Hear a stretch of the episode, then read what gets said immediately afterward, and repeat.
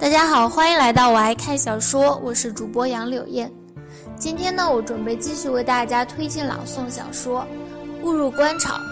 由于这本小说特别长，嗯，我决定再继续推荐阅读两章。误入官场第三章，耳根不能清净上。哎呀！怎么就空了？无名道长却没有发觉朱代东也是海量，他只心疼大半瓶酒自己只喝了一口，竟被对方一口给喝光了。没事，还有一瓶。朱代东甩了甩头，并没有晕眩的感觉，而喉咙口火辣辣的感觉也逐渐消失。看来自己的酒量是练出来了，刚才喝的可比无名道长的还要多一些。这次可不能再大口喝了。看到又有酒，无名道长两眼放光，在喝了一大口后，友情提醒朱大东，好像这酒是他买来的似的。好，朱大东拿过酒瓶，也喝了一大口，可看在无名道长的眼中，却是心疼不已。朱大东暗暗好笑，这老道对于酒已经达到了痴迷的地步。好酒的道士能是好道士吗？无名道长，你的道号真的是无名？那倒不是，原本也有个道号，但很长时间没用，都快忘了，懒得去想，也懒得去记，叫无名不是很好吗？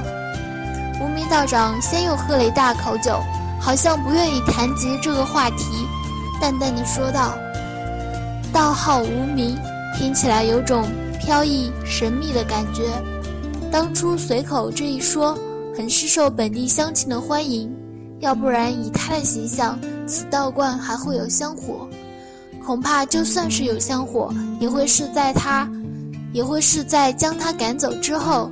他现在之所以能在道观混下去，很大一部分原因是因为他的这个道号。无名道长不愿意提及，朱代东也没再追问，而无名道长也很默契的没有问朱代东的情况。两人只是你一口我一口的喝着酒，随意的聊着天。结果酒大半被无名道长抢着喝了，花生米更是被他吃得一粒不剩。朱大东虽然还是觉得没有喝过瘾，但是能与人一起共饮，听着无名道长天南地北的讲着各地的奇闻异事，心情也舒展了很多。回到学校后已经是下半夜，学校里很静谧。听得自己吱吱的脚步声，朱代东的心情很愉悦。虽然没有与无名道长谈到自己感情的事，但与人说了半宿的话，他感觉原来心中的憋闷更少了许多。回到宿舍后，朱代东没有理会宿舍其他两位老师发出的那惊天动地的鼾声，将被子蒙在头上，很快就美美的睡熟。第二天清晨。天才蒙蒙亮，朱大东就被吵醒。宿舍里的那两位老师鼾声如雷，实在令他受不了，听在耳中就像是炸雷似的。想要再睡，已经没有这个可能。朱大东很奇怪，自己与他们同睡也有大半个月了，可以前也没有觉得他们的鼾声会有这么大的威力。可奇怪归奇怪。朱代东却没有要去唤醒他们，问个究竟的想法。打扰别人的清梦，有时比辱骂别人一个小时还要令人可恨。这一点他在学校时深有体会。既然已经无法入醒，索性就穿好衣服，换上运动鞋，到操场跑了几圈。清晨的操场空无一人，除了偶尔几声猎猎的鸟叫声，显得很寂静。可一旦朱代东开始跑步时，却发现自己的耳根子根本清静不下来。树木岭中学一共只有三栋建筑物：教学楼、学生宿舍楼、教职工宿舍楼。其中，教职工与学生宿舍楼的中间隔着操场，教职工宿舍楼在教学楼的后面。现在，朱代东在操场上跑着步。可是耳中却全是学生宿舍楼传来的各种呼吸声、打鼾声、梦呓声，还有早起的学生在一起窃窃私语的声音。这是怎么了？自己与学生宿舍楼也隔着近百米吧？何况学生宿舍楼的门窗都是关好了的。难道学校的门窗隔音效果就真的这么差？管他呢，任凭千声万声，我自岿然不动。这些声这些声音虽然让朱代东有些烦躁，因此他尽量集中精神，只关注眼前的跑道。全身出了一身汗后，整个人感觉舒服多了。正准备回去洗个澡，他突然听到一阵脚步声由远而近。抬头一看，原来是校长刘涛背着双手，慢慢腾腾地朝着操场走来。刘校长早。朱代东来到学校之后，陈刘涛看得起，对他一直心存感激，平常也很尊敬他。有时学校有什么杂活，或是他家里有什么事，只要刘涛吩咐一声，朱代东随叫随到。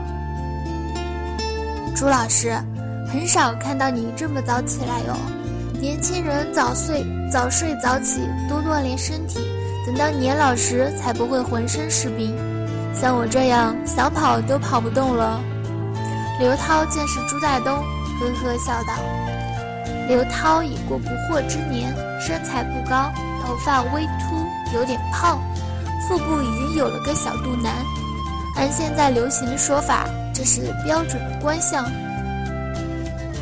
今天睡不着，在学校的时候还是经常锻炼的，一参加工作就变懒了。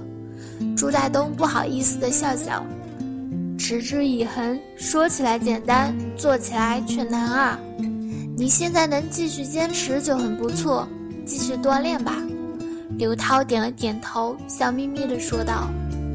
说完之后，他继续背着双手往操场东南角的那片菜地走去，那里。是全校蔬菜供应基地，是刘涛亲手弄出来的。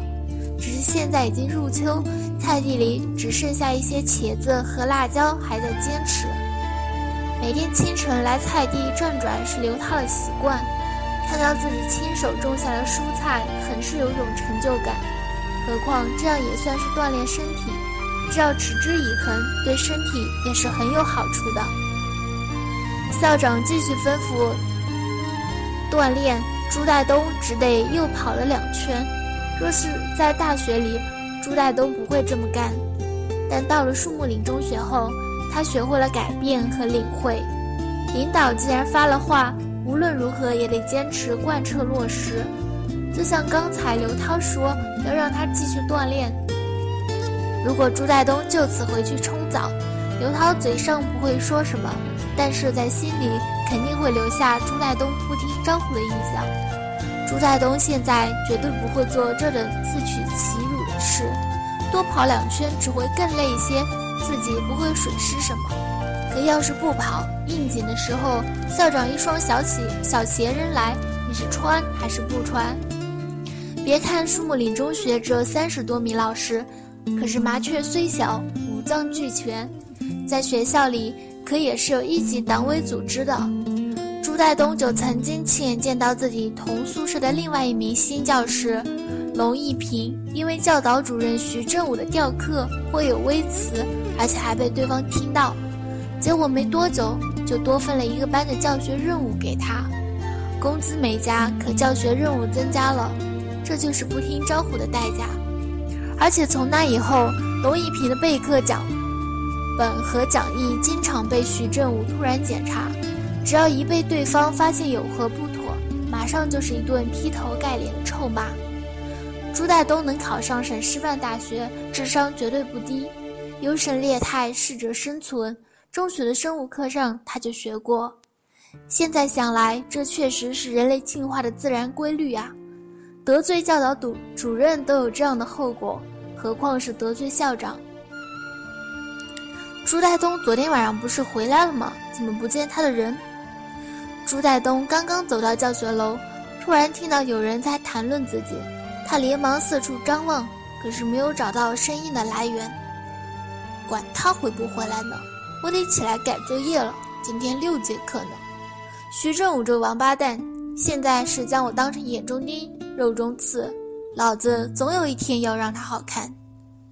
这是龙一平的声音。朱代东马上听出来了。龙一平此人说话尖酸刻薄，从不顾虑别人的感受，因此才来学校没多久，得罪的人双手都数不过来。很多事情都是小事，有时突然是他用词不当，在自己不知情时，却不知已经大大的得罪别人了。像有次在教师办公室，龙一平刚出去，发现备课本忘记拿了，他的桌子靠里，走进去拿要绕个圈子，因此他对坐在自己对面的一位老师说：“某某某，我的课备课本给我拿一下。”完全就是一副居高临下的嘴脸。虽然那名老师最后还是将备课本给了他，但很快他就要求换办公桌，再也不想坐在龙一平对面了。我说：“龙老师，你这嘴巴是不是好好管教管教，不要什么话都往外捅，否则以后还有亏吃。”这次朱赖东听清了，这是樊明峰的声音，与龙一平一样，这次这。也是这次一起分来的钟师生，正是此人向自己讨教酒囊饭袋之意，因此对于他的声音，朱赖东可谓记忆犹新。樊老师，我这是快人快语，天生的，想要改已经不可能了。徐正武总不能当一辈子教导主任吧？要是他欺人太甚，老子到教育局去告状去。龙一平愤愤不平的道。不就是骂了徐正武一句“徐疯子”吗？有必要这么记恨吗？哥哥，龙一平拉开宿宿舍书桌前的椅子，苦着脸开始批改作业，声音很快就沉寂了下去。可是朱代东此时内心却是波涛汹涌，久久不能平静。这到底是怎么一回事？自己现在站在教学楼前的操场中。可是，却能听到教学楼后面自己宿舍中的谈话声。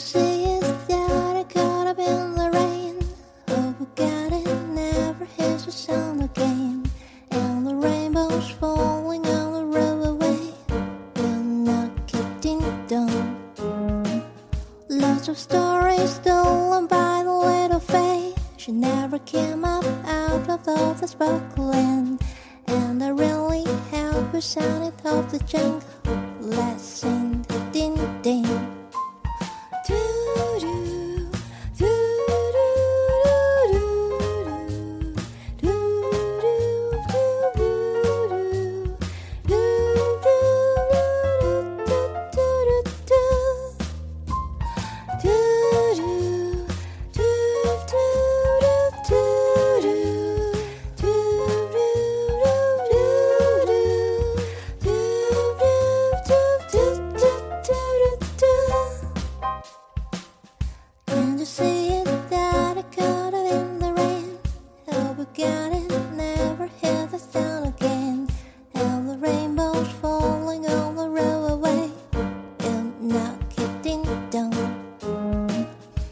of stories told by the little face. She never came up out of the, the land.